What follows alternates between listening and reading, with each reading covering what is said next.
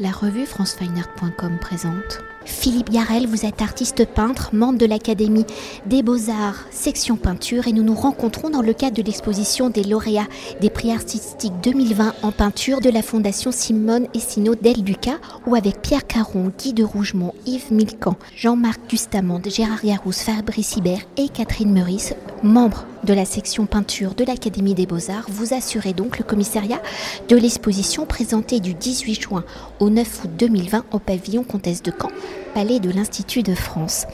Alors depuis la création de la Fondation Simone et Synodel Ducas en 1975, 2020 est une année particulière. D'abord, c'est la première fois que les œuvres des lauréats sont exposées et au vu des circonstances particulières dues à la crise sanitaire, la dotation du Grand Prix artistique qui est dotée de 100 000 euros sur la proposition de l'Académie des Beaux-Arts, le prix a été réparti en quatre où chaque lauréat bénéficie donc de 25 000 euros.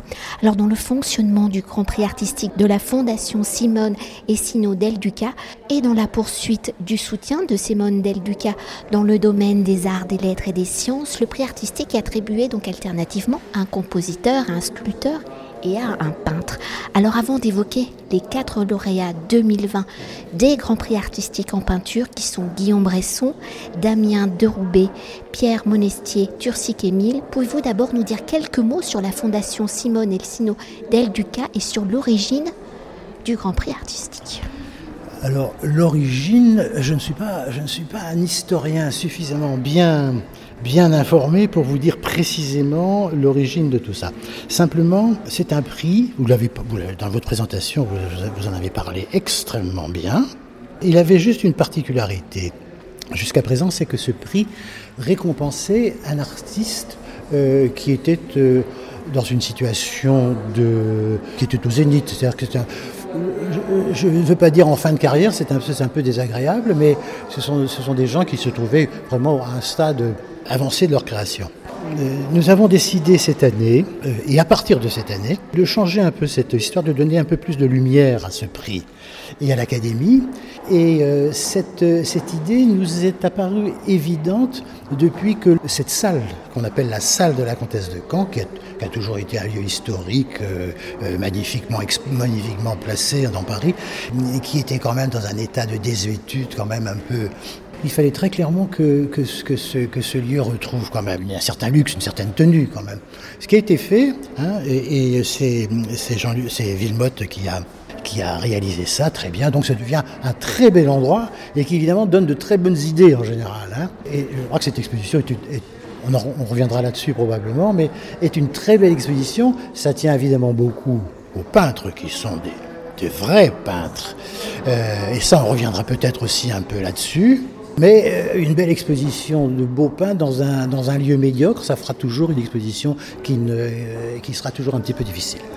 Donc euh, l'histoire du prix Del Duca, je ne la connais pas vraiment. D'ailleurs, je ne suis pas suffisamment ancien dans la maison pour vous dire très précisément, très précisément à quand tout ça remonte. Je sais juste que depuis cette année, nous avons entrepris de faire des choses très différemment. Et de nous intéresser peut-être, mais c'est peut-être la question que vous aviez l'intention de me poser, nous intéresser très spécialement à cette catégorie d'artistes qui ont quarantaine d'années, au sens large bien entendu, qui est à la fois jeune et, pas vraiment, parce que je, je, pense à Géricault qui était déjà mort depuis longtemps, il est mort à 32 ans, euh, si mes souvenirs sont bons, ça l'a pas empêché de faire une œuvre absolument majeure, euh, donc euh, ces, artistes ont déjà une véritable existence, ils sont déjà présents sur la scène, comme on dit, la scène, la scène artistique, et pour autant ils sont toujours en ascension.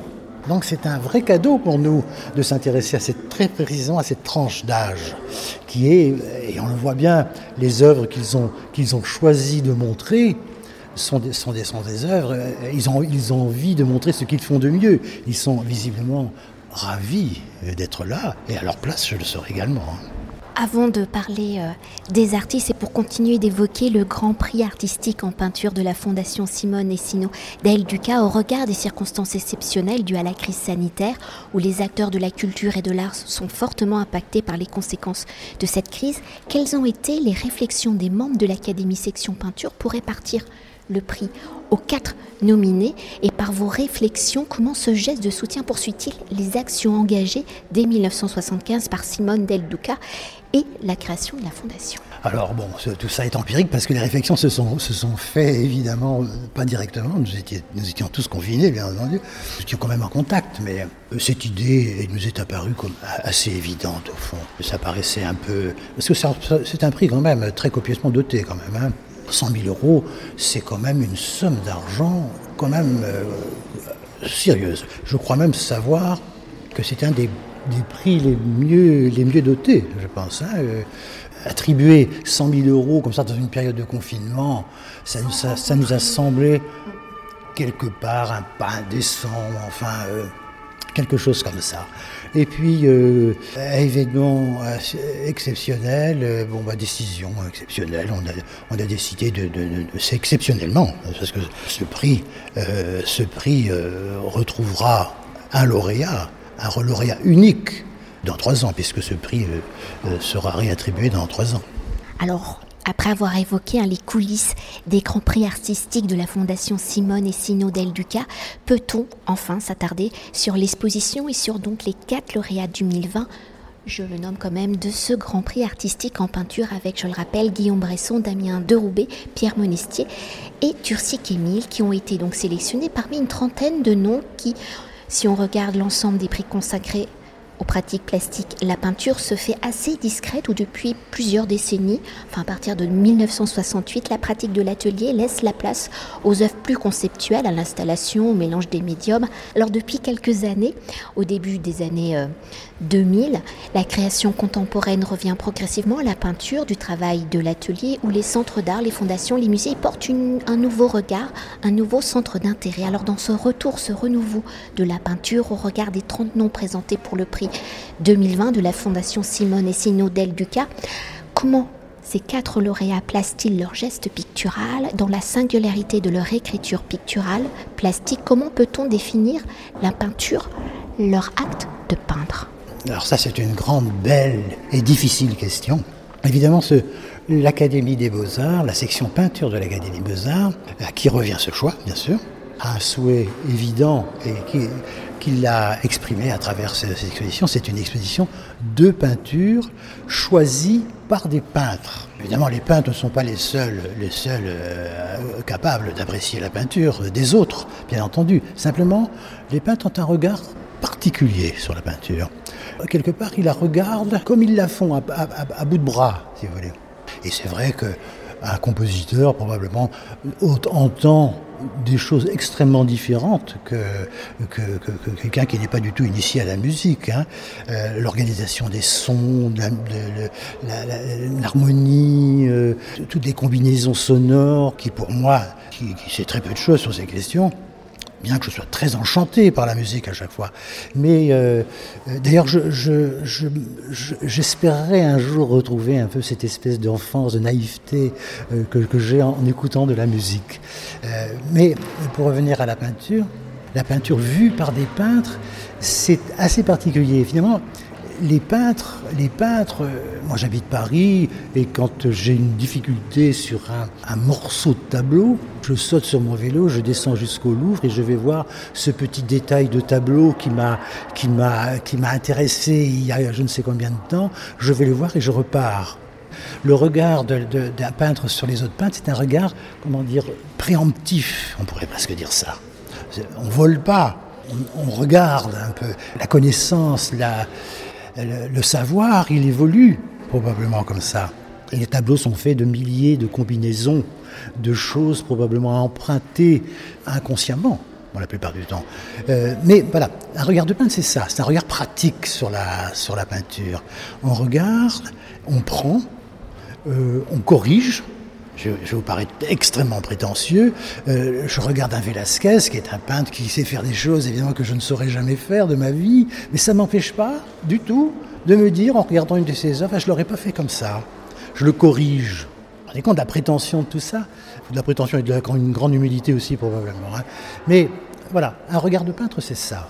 Et il était des compagnies euh, culturelles constituées exclusivement de peintres, c'est rare finalement. C'est rare. Et c'est au peintre finalement que revienne le, devoir de, porter cette, peinture. D'ailleurs, c'est une, exposition de vraie peinture, avec des peintres qui se posent véritablement des grandes questions. Ce ne sont pas les seules questions qui se sont posées aux peintres, bien entendu, hein, mais ils se posent des grandes, vraies, belles questions de, de, peinture. En plus, ils en ont résolu quand même euh, beaucoup.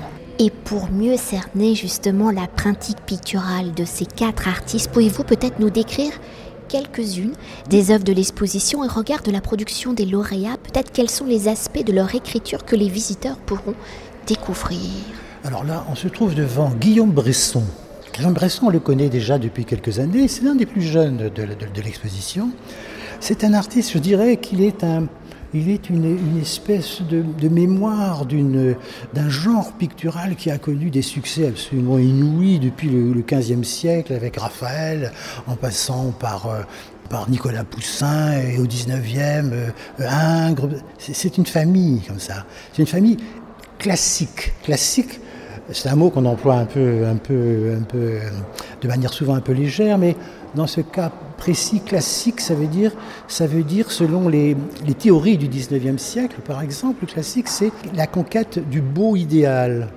Alors, il représente des scènes, des scènes dans des parkings, dans... Euh, scènes de football. Euh. Voilà. Alors, il y a une espèce de dramaturgie comme ça qui, qui, est, qui, est, classique, parce que la peinture classique, elle est violente parfois. Hein il y a une dramaturgie, mais cette dramaturgie, elle est pas, elle se, joue pas, elle se joue pas dans des temples grecs comme comme Ingres. Elle se joue euh, dans des, avec les personnages habillés de toges grecques. Elle se, elle se joue en survêtement dans des dans des caves des banlieues. Mais l'aspiration au beau est toujours présente. Et c'est une grande singularité parce que cette question du beau, elle est brûlante. On n'ose jamais très bien très bien, très bien y toucher. Elle est suspecte en réalité, donc on n'y va pas, on n'y va pas vers le beau. Donc c'est une peinture qui finalement est très décalée et qui est anachronique. Et finalement, et moi j'aime aussi ces choses très anachroniques. Les artistes qui font, qui trouvent des, des solutions, des combinaisons, euh, alors qu'on pense que tout, tout, tout, a été épuisé, eh ben, ils vont passer quand même. Ils vont, ils vont chercher à trouver des passes et certains arrivent à trouver des, formules picturales absolument magnifiques. Donc ça, c'est une version possible de, ça. Donc Guillaume Bresson, me semble-t-il, est un, est un grand peintre. Alors bon, ici Pierre Monestier, c'est un, peintre qui n'est pas le plus jeune, hein. je ne sais pas très bien son âge, il est un, un poil plus âgé que les autres, mais pas beaucoup plus. C'est aussi, euh, aussi assez anachronique cette peinture. C'est une peinture très. je pense que sa famille, sa lignée, ça doit être Magritte probablement. Euh, ça doit être aussi, il y a une part de peinture classique là-dedans également, hein, je, pense aussi. Mais c'est surtout Magritte, je pense, euh, ou, enfin, les, noms me viennent peut-être aussi d'une famille d'illustrateurs, Winsor McKay par exemple, Little Nemo et tout ce monde de monde un peu enchanté, un peu. Et encore, on hésite à employer ces mots parce que ces mots-là, l'art contemporain n'aime pas ces mots-là, enchanté. Hein. Ça raconte une histoire, c'est rempli de monstres merveilleux qui sont d'ailleurs tous bons. Il n'y a, aucun monstre malfaisant, ils sont tous bien intentionnés. C'est un monde onirique très, euh, très puissant, avec beaucoup, beaucoup d'inventions quand même. Hein. C'est fait avec une, application qui n'est pas courante quand même. Hein. Voilà. Alors là, il s'agit d'un couple de, peintres, Ida Tursik et Wilfried Mill. Ces tableaux euh, ambitieux. Hein.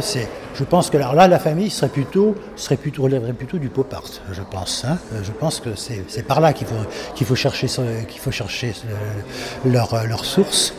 Mais ce sont des peintres hein, euh, et qui, mettent, qui n'hésitent pas à mettre en confrontation des, des procédés techniques extrêmement différents.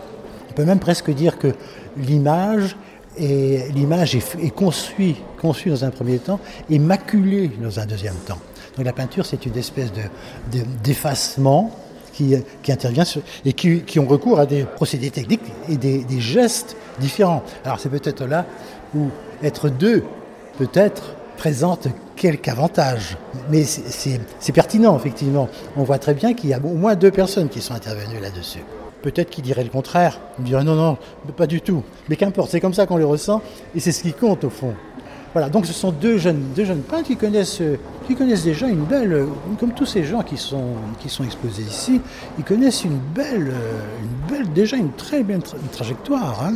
On peut rajouter que Tursek et Emile ont été nommés pour le prix Marcel Duchamp 2019. Oui, oui, oui. Et puis euh, de Roubaix également, euh, il a été nommé là. Oui, oui, tout à fait. Ce sont, ce sont... Alors, ce qui, ce qui différencie du prix Marcel Duchamp, c'est qu'ici, il ne s'agit que de peintres. Il est pour nous pas que. Enfin, l'Académie des Beaux-Arts est, est, partagée entre différentes euh, sections. Et la section peinture, sculpture, gravure, euh, bon, tout, tout, tout ça sont des sections assez autonomes. On peut le regretter parfois, du reste, mais pas tant que ça. Moi, je me sens, je me sens assez investi dans le. Euh, je me sens quelques devoirs, moi, vis-à-vis de la peinture. Voilà.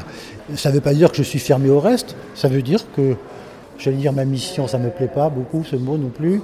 Mais euh, mon envie, simplement, est de parler beaucoup de peinture. À un moment, comme vous le disiez en préambule, la peinture traverse des moments très difficiles.